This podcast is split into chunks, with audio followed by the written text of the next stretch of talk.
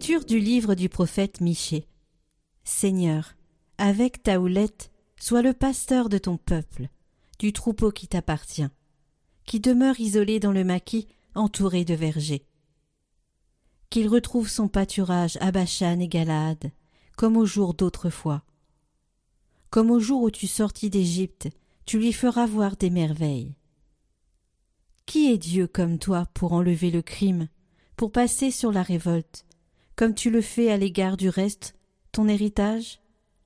Un Dieu qui ne s'obstine pas pour toujours dans sa colère, mais se plaît à manifester sa faveur?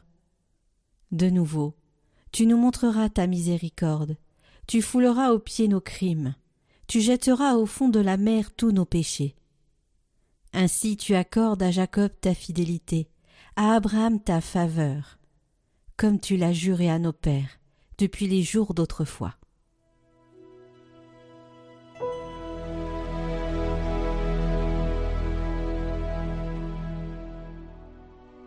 Le Seigneur est tendresse et pitié. Bénis le Seigneur, ô mon âme, bénis son nom très saint tout mon être. Bénis le Seigneur, ô mon âme, n'oublie aucun de ses bienfaits. Car il pardonne toutes tes offenses et te guérit de toute maladie. Il réclame ta vie à la tombe et te couronne d'amour et de tendresse. Il n'est pas pour toujours en procès, ne maintient pas sans fin ses reproches. Il n'agit pas envers nous selon nos fautes, ne nous rend pas selon nos offenses. Comme le ciel domine la terre, fort est son amour pour qui le craint. Aussi loin qu'est l'Orient de l'Occident, il met loin de nous nos péchés. Le Seigneur est tendresse et pitié.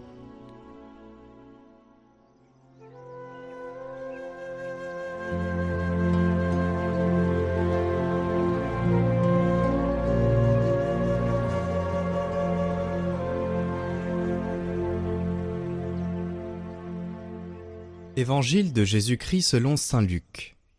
En ce temps-là, les publicains et les pécheurs venaient tous à Jésus pour l'écouter.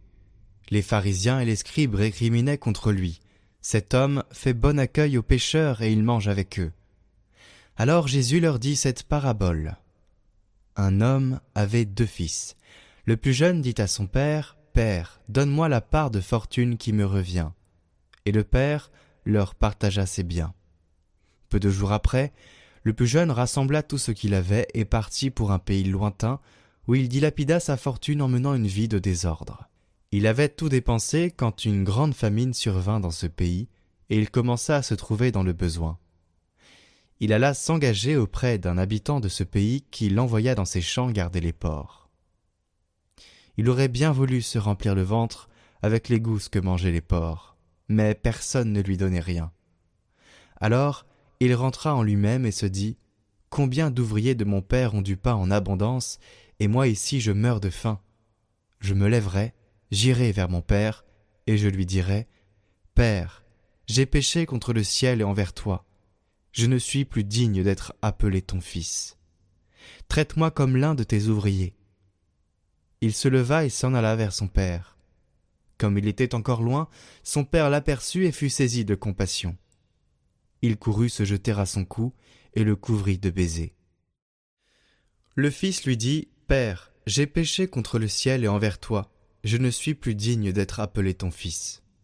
Mais le père dit à ses serviteurs Vite, apportez le plus beau vêtement pour l'habiller, mettez-lui une bague au doigt et des sandales aux pieds. Allez chercher le veau gras, tuez-le, mangeons et festoyons, car mon fils que voilà était mort, et il est revenu à la vie. Il était perdu, et il est retrouvé. Et ils commencèrent à festoyer.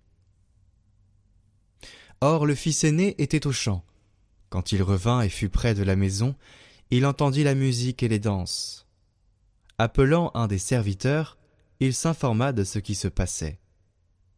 Celui-ci répondit Ton frère est arrivé, et ton père a tué le veau gras, parce qu'il a retrouvé ton frère en bonne santé. Alors le fils aîné se mit en colère, et il refusait d'entrer. Son père sortit le supplier, mais il répliqua à son père Il y a tant d'années que je suis à ton service, sans avoir jamais transgressé tes ordres, et jamais tu ne m'as donné un chevreau pour festoyer avec mes amis. Mais quand ton fils que voilà est revenu, après avoir dévoré ton bien avec des prostituées, tu as fait tuer pour lui le veau gras. Le père répondit, Toi, mon enfant, tu es toujours avec moi, et tout ce qui est à moi est à toi. Il fallait festoyer et se réjouir, car ton frère que voilà était mort, et il est revenu à la vie. Il était perdu, et il est retrouvé.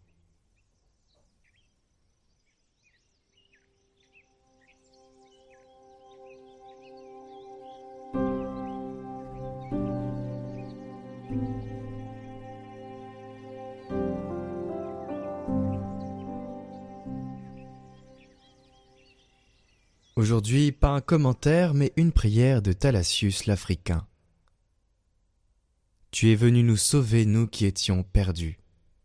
Maître de tout, Christ de tous ces maux, délivre-nous, des passions qui nous détruisent et des pensées nées des passions. À cause de toi nous fûmes créés, afin de jouir des délices où tu nous mis dans le jardin du paradis planté par toi.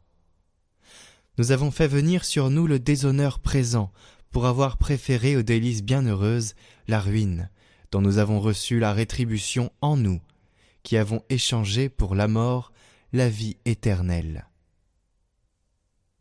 Maintenant donc, ô Maître, comme tu nous as regardés à la fin, regarde-nous. Comme tu t'es fait homme, sauve-nous tous, car tu es venu nous sauver, nous qui étions perdus.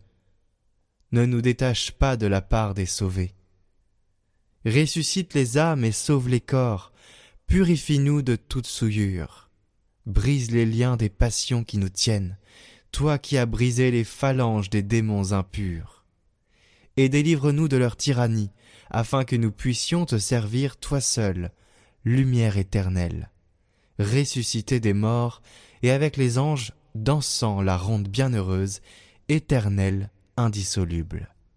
Amen.